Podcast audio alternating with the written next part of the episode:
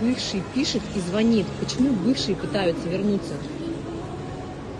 Потому что не нашли никого лучше, чем были вы. Потому что не сумели самоутвердиться в ком-то больше, чем в вас, поэтому они и бывшие. И потому что они скучают по тем временам, когда им по-настоящему было хорошо. А вы просто триггерите их, потому что хорошо им было с вами.